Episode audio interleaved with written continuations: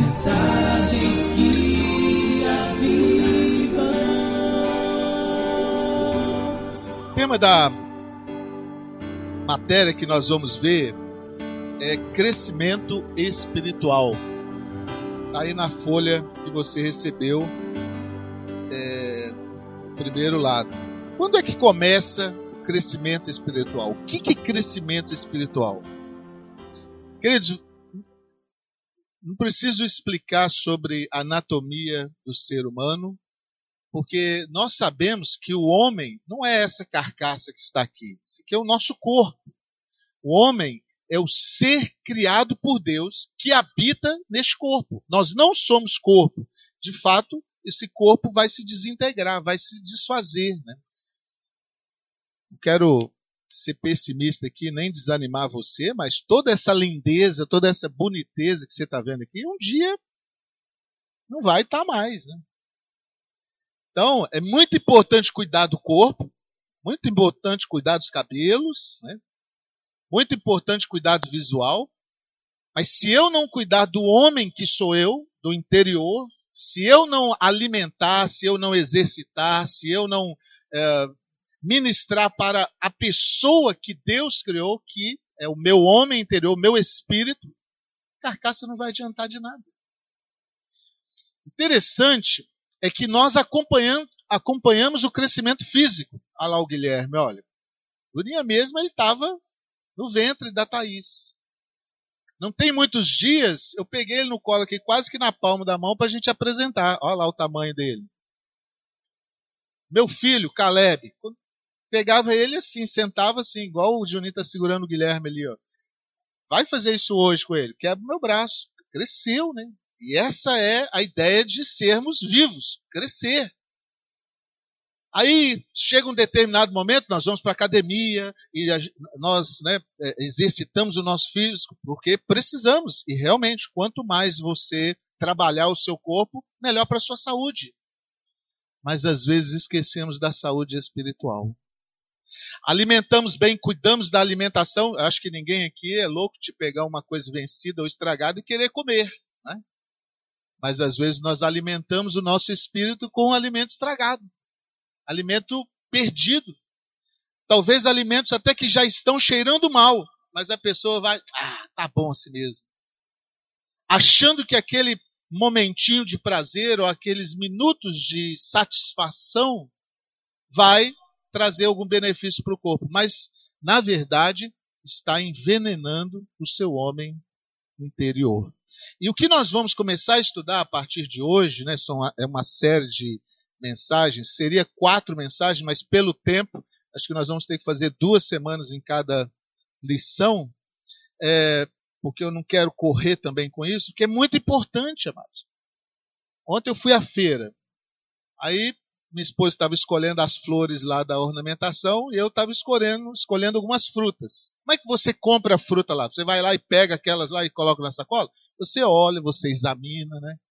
apalpa, Aí, quando você vê que realmente está em condições, você põe na sacola. É assim que funciona. O alimento espiritual, se você quer crescer espiritualmente, você precisa escolher os alimentos que você vai comer. Você precisa observar, né? nem tudo que reluz é ouro, né?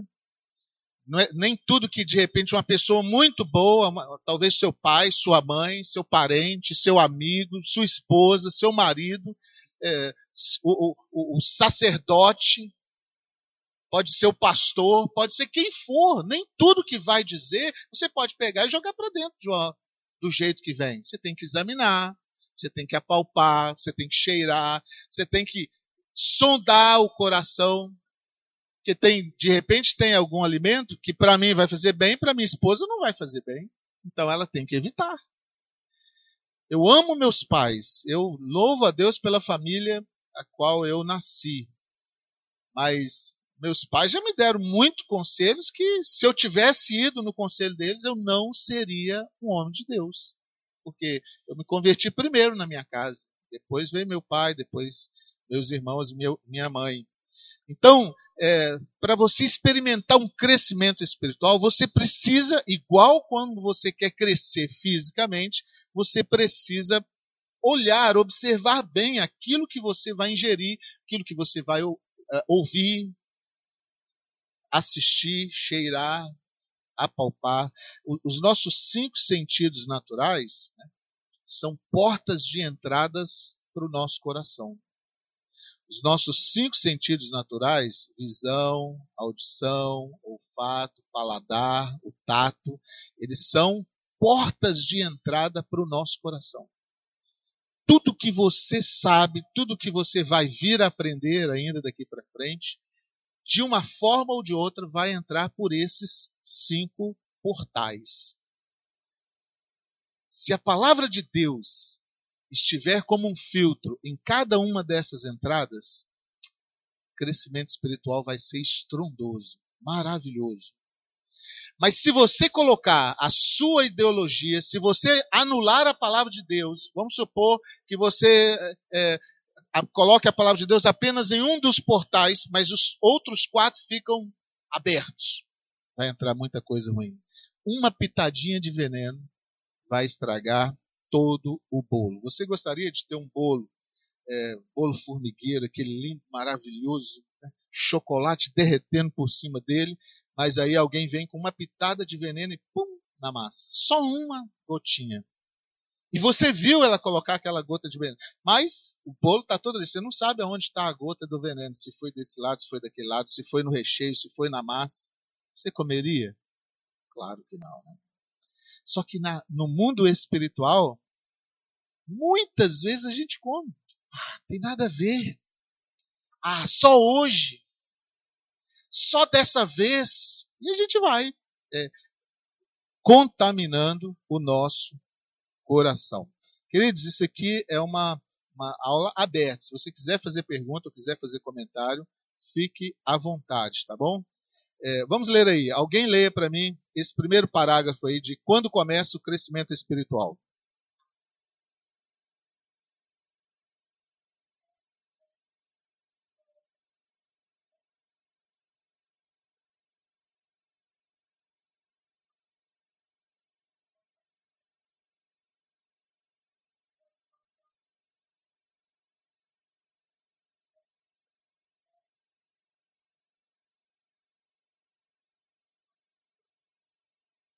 Amém. Até aí por enquanto. É, eu estava falando esses dias com um casal. É, fui fazer uma visita para ele. Ele é um comerciante aqui da cidade. E a gente conversando e tudo, eu vi que o coração dele estava muito amargurado. E aí eu, conversando com ele, conversando, aí ele me falou: no início do ano, a esposa perdeu um bebezinho já de três meses. Estava grávida de três meses. E foi um baque muito grande para eles, que é o primeiro filho. Então eles já estavam assim naquela expectativa, né, de do, da chegada do filho e o corpo rejeitou e o bebê morreu. É, quando ele foi fazer a segunda ou terceira ultrassom, o médico falou: ó, nós vamos ter que tirar porque o coraçãozinho dele não está batendo. É muito triste, não é? Assim, eu só ele me dando a notícia, isso já fazem alguns meses, e ele ainda está amargurado, eu fiquei triste por ele. Agora imagina se ele disser assim: "Ah, não, eu não quero tirar esse bebê. Deixa esse bebê aí, porque eh, eh, ele já está formadinho." Ia adiantar alguma coisa? Ia matar a esposa. Porque realmente tem que tirar logo, porque é como um corpo estranho que vai fazer mal para. Se o bebê está vivo, ele cresce, ele desenvolve.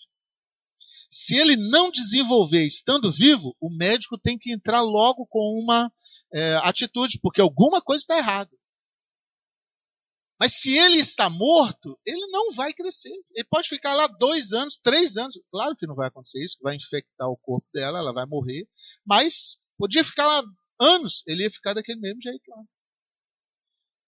Todo ser vivo, de fato, o, o, a, o exemplo de estar vivo é o crescimento. Se não estiver crescendo, não está vivo.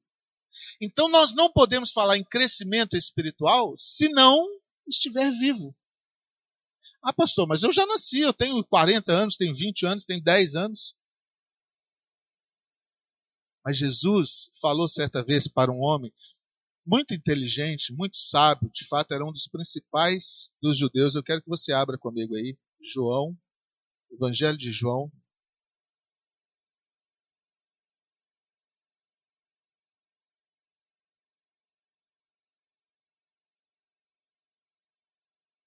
Capítulo 3.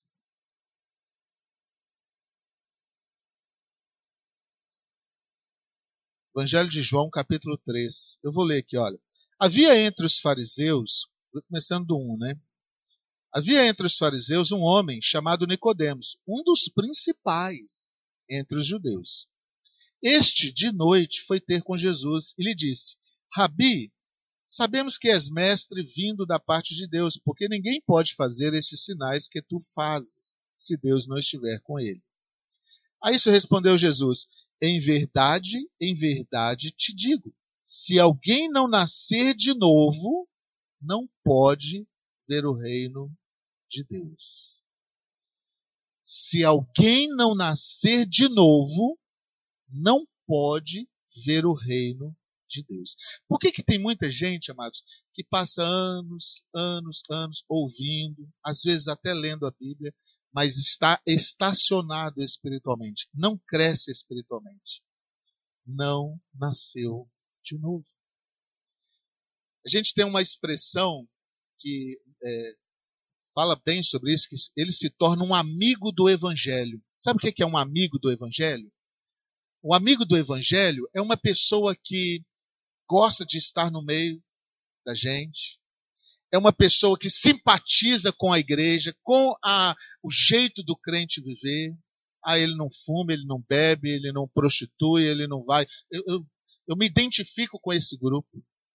É uma pessoa alegre, está sempre presente. Vamos, vamos. Vai, vai. Mas se não nascer de novo, não pode ver o reino de Deus. Está claro aqui, olha.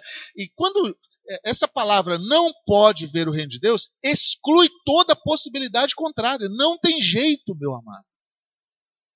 Se alguém não nascer de novo, enxerga a igreja, enxerga a instituição, enxerga a célula, enxerga a amizade, a fraternidade, mas o reino de Deus só enxergam aqueles que nasceram de novo. Compreende isso? Então eu vou te fazer uma pergunta muito pessoal. Você não precisa responder para mim nem para a pessoa que está do seu lado. Mas é muito importante você responder para você mesmo. Você já nasceu de novo? Você já experimentou o novo nascimento? Porque veja bem, amados, eu posso ser membro da igreja, eu posso ser até pastor, eu posso ser o bispo, eu posso ser a pessoa mais proeminente é, no, na vida espiritual aqui do Brasil ou até de fora. Se não nascer de novo, não pode ver o reino de Deus. É claro. Isso é para preto, branco, pobre, rico, é, todos dessa religião ou daquela religião. É, de fato, Jesus estava falando para um homem super religioso, um dos principais da religião mais conhecida da época. Brasil é um país cristão. Onde Jesus estava eram judeus. A religião lá daquele lugar era o judaísmo. Esse era um dos principais do judaísmo. Então, você pode ser um dos principais dos, do cristianismo e não ter nascido de novo. É por isso que nós vamos começar a falar sobre crescimento espiritual, identificando o que é nascer de novo. O que, que é que como é que eu nasço de novo? De fato, essa foi uma pergunta que o próprio mestre aqui dos judeus fez para ele. Alguém leia para mim aí o verso 4 aí. Tá logo depois do que nós lemos.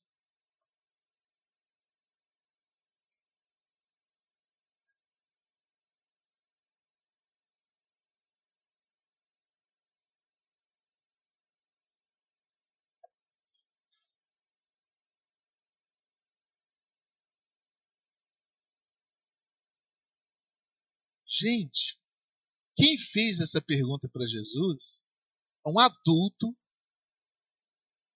mestre entre os judeus, quer dizer, ele, ele ensinava a religião judaica, E olha a pergunta que esse homem fez: pode o homem voltar ao vento da mãe? O Guilherme já não caberia mais, né? não teria mais como voltar. Imagina, eu fui muito maior, sou muito maior do que minha mãe quando ela faleceu, né?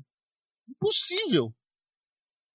Como é que esse homem pensou logo por esse lado? Ele, eu não sei, acho que teria várias outras perguntas que ele poderia ter feito, mas essa, lógico que é impossível. Mas sabe por que, que ele pensou assim? E o pensamento de Nicodemos, de fato, retrata o pensamento de muitos, e talvez até o nosso mesmo, se a gente não tomar cuidado. É de querer pegar o reino espiritual e tratá-lo como físico, natural. Tem muita gente confundindo reino espiritual com reino físico. Quer ver só? A Regina deu um testemunho aqui, não sei se você prestou atenção. Olha, eu orava pelo meu marido, mas eu fazia do meu jeito. O que, que ela estava fazendo? Confundindo reino espiritual com reino material. Eu oro a Deus, Deus abençoa o meu filho, mas eu vou lá e chantageio ele, chantagio ele com algumas coisas. Ó, se você fizer isso, papai vai te dar aquilo. Eu oro pela minha esposa, mas eu vou lá e trato ela de um jeito errado. O que, que eu estou fazendo? Estou confundindo o espiritual com o reino material. Não dá certo. Entrega o teu caminho ao Senhor. Confia nele. Entrega o teu caminho ao Senhor. Não põe a mão na arca. Semana passada nós falamos da arca aqui. Né? Entrega o teu caminho ao Senhor. Baixa as guardas. Deixa Deus fazer, amados. O problema é que nós entregamos o nosso caminho a Deus. Mas aí a gente faz Deus o nosso chofer. Quer ver só um detalhe? Quem é motorista aqui vai entender isso. Maxwell mesmo, eu dei risada. Eu fui lá no Camorugi levei o Maxwell que a gente ia trazer a Kombi. E aí ele estava assim, pastor, olha isso aqui, olha, pastor aquele lá, olha isso aqui, não sei o quê. Eu falei, quase que eu perguntei, eu falei assim, quem é que está dirigindo, irmão? Sou eu ou é você? É assim? Ele é motorista, e até onde eu sei, bom motorista, só bateu umas 25 vezes, mas então. Mas quem é motorista, quando senta no banco do carona, fica aflito. Quando ele está no volante, ele vai a 100 por hora, dá aquela freadinha, quando ele está no. Você pode estar tá a 30, ele. Vai devagar, esse cruzamento aqui é muito perigoso. Eu fiz isso com o Arthur ontem também. Nós fomos, e toda hora o Arthur, Arthur, os cruzamentos aqui, Arthur, cuidado. E a Lourdes atrás só rindo. Às vezes nós fazemos isso com Jesus. Jesus, senta no banco do motorista. Aí Jesus vai lá e senta. Eu vou aqui atrás, Jesus. O senhor é o motorista. O senhor vai ser o meu guia. Aí o cara lá de trás fica, Jesus, acende o farol. Dá seta para a esquerda, Jesus. Jesus, pisa no freio. Pisa no freio, Jesus. Era aí. Aí Jesus olha para trás. Quem é que está dirigindo? Sou eu ou é você? O nascido de novo tem que entregar a chave do carro para Jesus e falar, Senhor, onde o Senhor me levar, eu vou. O que não é nascido de novo ele fica aflito. Menino passa mal. Ah, e agora? Ah, agora acabou tudo. Toma uma decepção. Ah, eu não quero mais. Por quê? Jesus está no banco do motorista. Mas quem está dirigindo é ele. Eu vou falar para você, amados. Quem é motorista aqui sabe do que eu estou dizendo. É chato andar com uma pessoa assim. Dá vontade de. Ó, desce, vai a pé. Não vou te levar mais, não. Mas não é o que nós fazemos com Jesus? Você acha que Jesus não tem vontade, às vezes, de parar, abrir a porta do carro e falar assim, pode descer, não vou te levar mais não. Ele só não faz isso porque ele nos ama. E ele quer que nós entreguemos a ele o controle da nossa vida. Nascer de novo é desistir do governo da sua vida.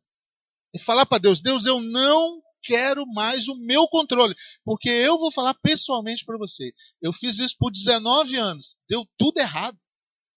Enquanto eu era o governador da minha vida, eu só fiz besteira. E se não fosse a misericórdia de Deus em parar, eu teria estragado toda a minha vida. De fato, eu era candidato para morrer rápido. Entrega o caminho ao Senhor, Descansa, amados. Deus faz todas as coisas cooperar para o bem. Vem aquela coisa, aí o estômago comprime, você fica ansioso, você fica chateado. Entrega nas mãos de Deus. Deus faz todas as coisas cooperar. Paz. Logo, logo você está curado. Agora, se você ficar tomando o governo da vida de, novo das mãos de Jesus, não dá certo. Só dá errado. Perguntas? Vamos para frente aí. Leia o próximo, eu próprio.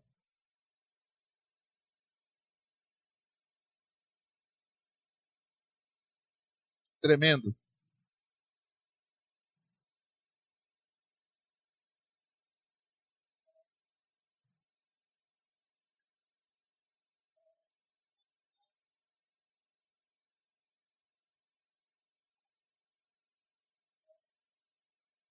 Aí, isso aí foi o que ele falou no mesmo trecho ali com o Nicodemos. Né? Nicodemos entra naquela de, ah, como é que eu vou entrar? Jesus falou assim, ó, quem não nascer da água e do Espírito. O que é água e do Espírito? É, claro que não é você voltar para o vento da mãe. Mas é o batismo. Não é o batismo que salva também. O batismo é uma consequência de ser salvo. Mas quando eu aceito o governo de Cristo na minha vida, então eu passo pelas águas e pelo Espírito. Né? Não adianta também só passar pela água, senão seria mergulhar numa piscina. Mas quando eu aceito o Espírito mandar na minha vida, quando eu aceito o Espírito governar a minha vida, como é que o Espírito governa a nossa vida, amados? Eu vou andar segundo o conselho da Bíblia. É por isso que o crente precisa da Bíblia. Então, conforme o Espírito nos identifica, é, nos, é, é, porque ele que convence da verdade, da justiça e do juízo. Conforme ele nos convence, então nós vamos entregando ao Espírito. Aí eu passo pela água, que é o símbolo de purificação das águas do batismo. Aí eu vou andar em Espírito. Passei pela água do batismo, recebi o Espírito de Deus, estou andando pelo Espírito, então já não sou eu mais que vivo, Cristo vive em mim. Pode continuar lendo.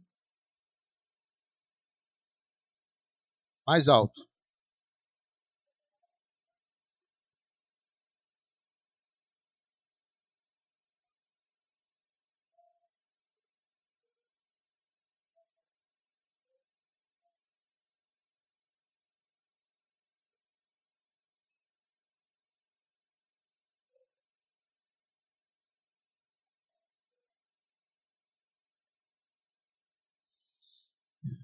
João 1, é, o 11 e o 12, ele fala assim: Jesus veio para os seus, e os seus não receberam. Todos quanto receberam, deu-lhes o poder de serem feitos filhos de Deus. Olha que expressão bacana. Ó. O 11 fala assim: ele veio para os seus. Quais eram os seus? Judeus, os religiosos da época. Os religiosos não o receberam. Todos quanto recebeu, deu-lhes o poder de serem feitos filhos de Deus. Todos que aceitam o governo de Cristo na sua vida é feito, é transformado em filho de Deus. Então preste atenção uma coisa. Se eu sou transformado em alguma coisa, é porque eu não era antes. Né? Você não tem como transformar um homem num homem. Ele já é um homem. Você tem como transformar um adolescente num homem, né? com o tempo. Você tem como transformar um, um, um uh, trabalhador de uma profissão em uma outra profissão. Isso pode, mas você não tem como é, transformar uma coisa nela mesma. Todos que recebem Jesus foi feito filho de Deus. É sinal que nós não éramos antes. Filhos de Deus são aqueles que receberam o governo de Cristo na sua vida. Isso é o novo nascimento. Ah, pastor, mas eu sempre amei Deus meu amado, Deus te ama também. Mas se é você que está dirigindo o carro da sua vida, ele não pode controlar. Deus não força ninguém. Imagina, estou é, dirigindo e o Marcos Ciel está assim, vira direita, pastor. Agora não, pastor. Pedro. Aí eu vou lá e põe uma fita na boca dele. Pá, fica quieto aí, rapaz. Vou te levar, mas você fica caladinho aí. Jesus não pode fazer isso conosco. Ele vai nos levar se nós liberalmente deixamos ele governar a nossa vida. Se eu vou lá e meto a mão de novo para governar, ele dá um passo atrás e espera.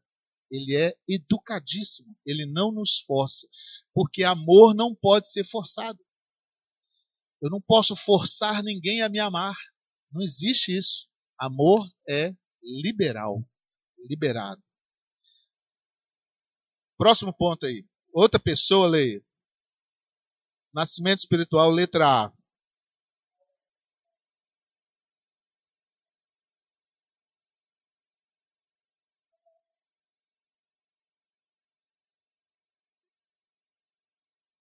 Glória a Deus. Fantástico. Tem que crer. Agora, preste atenção, amados. Não é crer de conhecimento. Porque Brasil é um país cristão. Todo mundo sabe que Jesus é filho de Deus. Você pode perguntar até o Guilherme que ele vai falar para você. Crer é eu creio que ele é o filho de Deus, então eu entrego a minha vida a ele. É esse crer. É o crer de obedecer aquilo que ele está falando. Tem uma ilustração muito boa para isso aqui. Tinha um, um equilibrista muito famoso, muito conhecido. E ele colocou um cabo de aço é, em cima do é, Niágara, que é as quedas d'água entre é, é, Estados Unidos e Canadá, muito grande, muito. Então ele colocou aquele cabo de aço na, na parte mais profunda da cordilheira e chamou a televisão toda que ele atravessaria de um lado para o outro naquele cabo de aço. No dia marcado, todas as câmeras nele, ele foi lá e subiu em cima do. e passeou de um lado para o outro. Vacionado, todo mundo. Ele voltou naquele cabo de aço. E aí os repórteres entrevistaram ele. E tinha um repórter lá que mais saidinho falou assim: olha, sem dúvida, você é o maior equilibrista do mundo. Como é que você faz isso? Eu falei, assim, não, espera, eu tenho mais um número. Aí ele foi, pegou um carrinho de mão, esses carrinhos de construção, sem o pneu, só a roda lá, colocou -a em cima do cabo de aço e atravessou por um lado, manobrou e voltou. E o repórter, oh, Lemons, mas você é fantástico, inacreditável. Acho que nenhum outro ser humano faria isso. Aí o, o equilibrista falou para ele assim: Você crê que eu faço isso com uma pessoa no carrinho? Ah, sem dúvida. Pelo que nós já vimos aqui, você faz isso. Então entra no carrinho. O equilibrista falou para ele: então entra no carrinho, vou fazer com você no carrinho. Você entraria? Mas você já viu que a pessoa, ele, foi a primeira vez, voltou, foi com o carrinho, voltou, e ele está falando, eu faço com você aqui dentro. Você entraria? Entraria, Arthur? Ai, só de pensar, meu coração vai na boca. Porque o equilibrista pode falhar.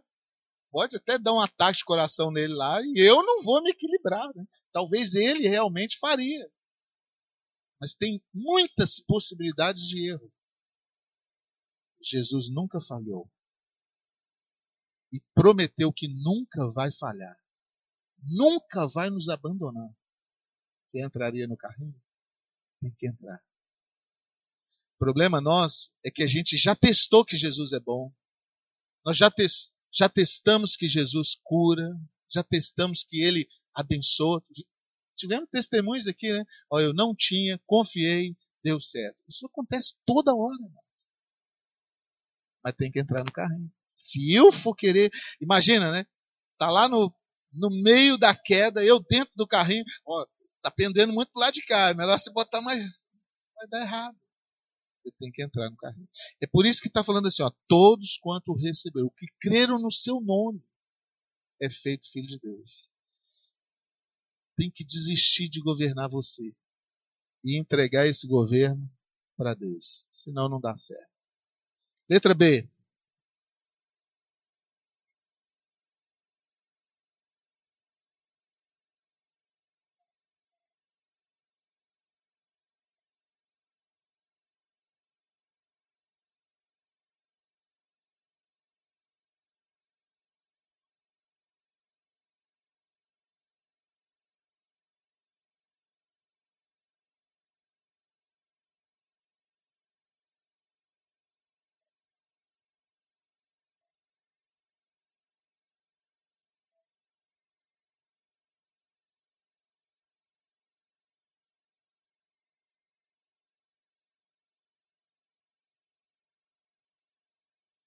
que, que é comum pessoas fazerem para ir para o céu? Caridade. O que mais?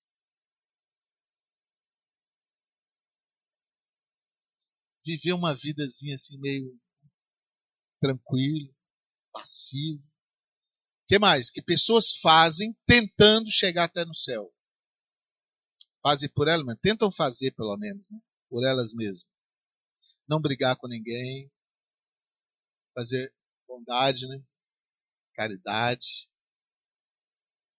fugir daqueles pecados grossos. Né? O cara não se mete em falcatrua, nunca passei a perna em ninguém, vai para a igreja, faz alguma penitência, às vezes anda quilômetros, flagelo, autoflagelo, é muito comum pessoas se autoflagelar para buscar a bênção de Deus. Que mais?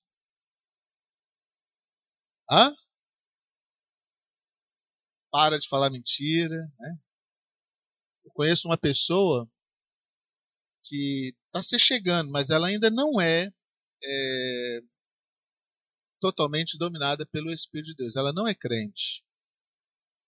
Mas ela, ele fala para mim, fala assim, pastor, eu não tolero mentira. Eu não falo mentiras. E não fala mesmo. Assim, até onde eu já testei, a pessoa é honesta naquilo que fala. Mas é desonesta em outros pontos. O que mais? Investe financeiramente, né? pessoa paga pela salvação. Eu vou dizer, se a Bíblia tivesse uma abertura para, por exemplo, se você trabalhar o resto da sua vida de dia e de noite para comprar a sua salvação, muitas pessoas iriam se habilitar. Tem muita gente disposta a trabalhar até a exaustão para ganhar o reino dos céus. A passar fome, a alto flagelo. Mas quando você fala assim, nada disso é importante. Só precisa deixar Deus governar. Ah, não, aí não.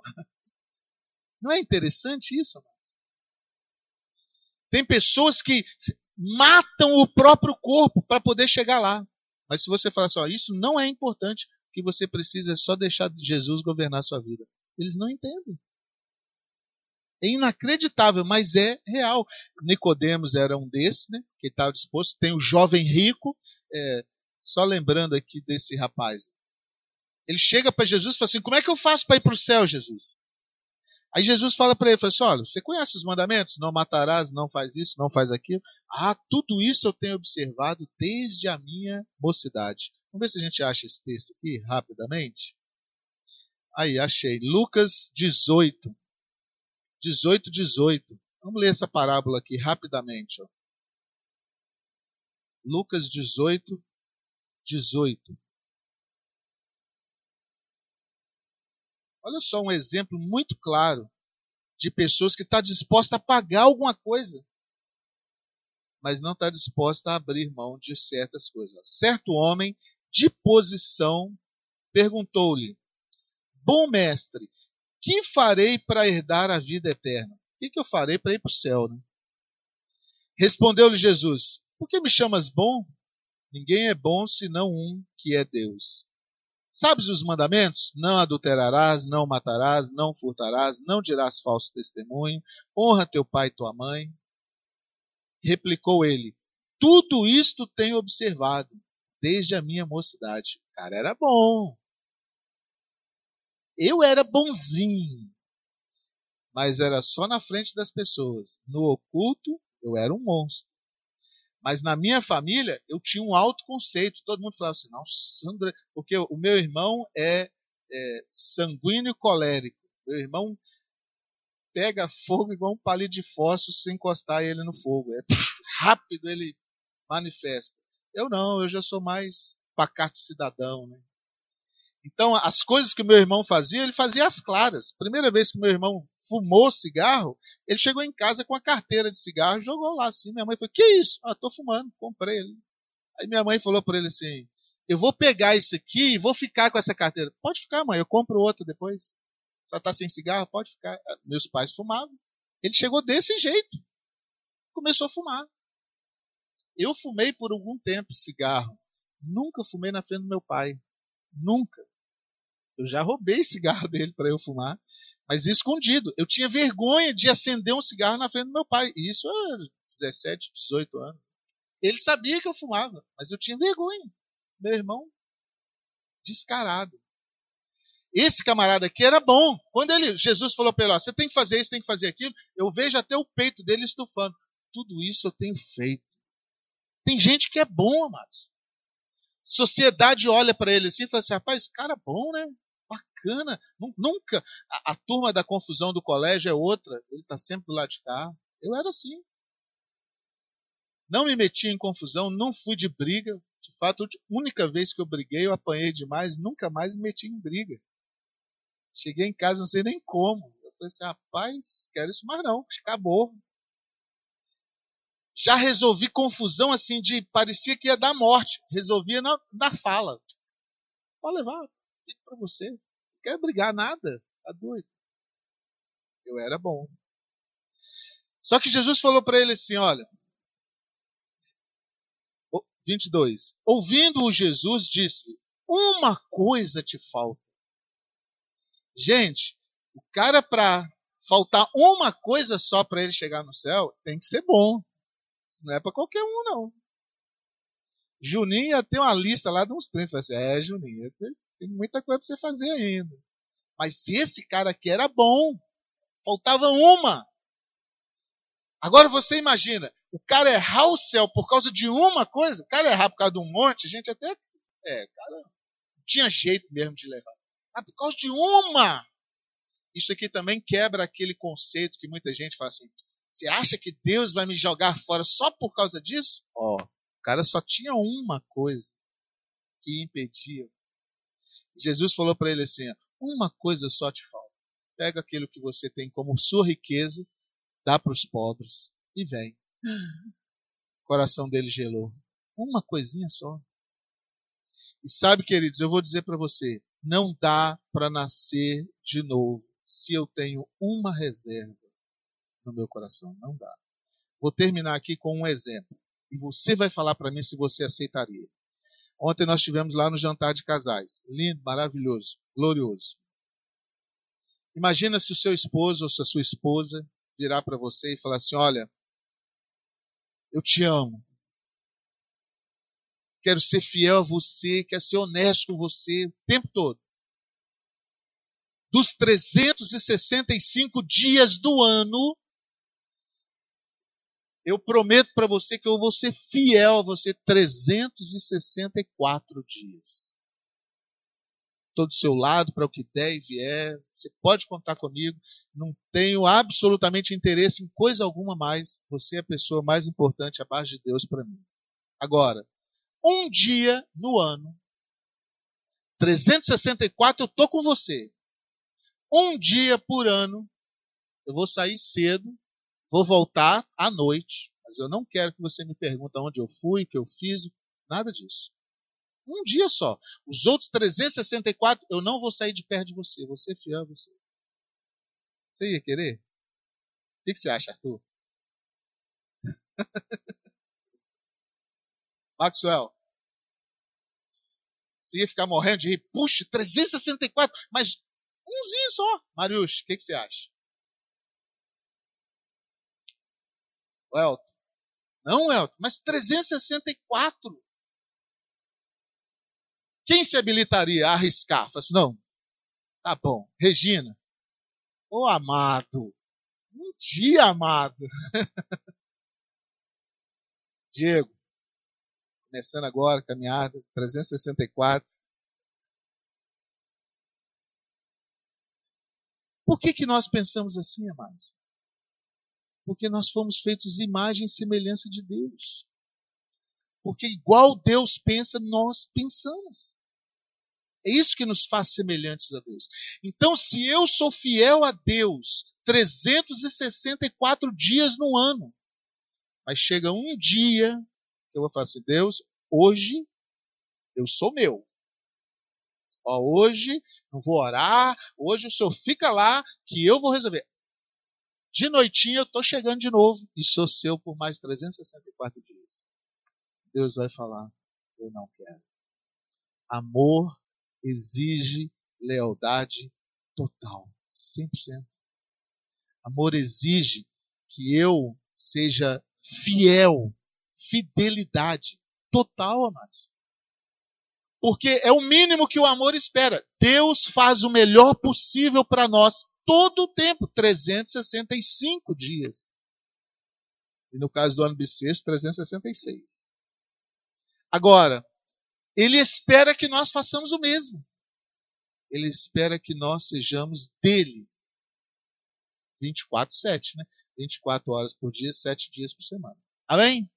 Entende aqui? E se eu falo para ele, se eu tento negociar com ele, falo assim, Deus, só isso aqui. Olha, aqui estão todas as chaves do meu coração. Só essa pequenininha aqui, daquele cofrinho que está lá no cantinho, essa aqui é minha. Eu não quero. Toma todas as chaves para você. Porque eu, eu, não, eu não terei coragem de fazer essa proposta para minha esposa. Pessoal, eu vou te dar todas as senhas, menos a senha disso aqui. Ó. Isso aqui não. Isso você não mexe. E também não teria coragem de pegar todas as senhas dela se ela me negasse uma. Eu falei assim, quero saber o que, que tem nesse negócio aí. Tem alguma coisa aí. Né? Ciúme é prejudicial para o relacionamento, porque o ciúme, ele tenta controlar. O, ci, o ciumento, ele tenta ter o controle por violência do outro, por chantagem. Por... Deus não pode tolerar o ciúme, porque ele não quer que eu chantageie minha esposa por nada para ter o, o, amor dela. Eu, Deus é tão tremendo nisso, amados, que ele nos deu poder, ele nos deu liberdade e ele nos dá o espírito dele para a gente fazer como nós queremos. Você é livre para tomar a decisão que você quiser, mas você vai ser responsável pelaquela que você tomar. No molde do mundo aqui, pessoa tenta mostrar o poder que tem na violência, né? Você tem um 38, eu pego uma K-45, sei lá como é que chama aqui. Aí o outro pega uma dessa, eu vou e pego uma bazuca, o outro pega e pega um tanque de guerra, aí eu pego um avião e por aí vai. Nunca para. Tenta armar-se, né, para mostrar poder. Deus, para mostrar o poder dele, ele nos ele se desarmou e armou você. Jesus, quando estava indo, ele falou assim: Olha, todo o poder me foi dado no céu e também na terra. Toma, vá. Deus prova o poder dele se desarmando, se autodesarmando e armando a cada um de nós. Nos deu o poder de tomar decisões próprias.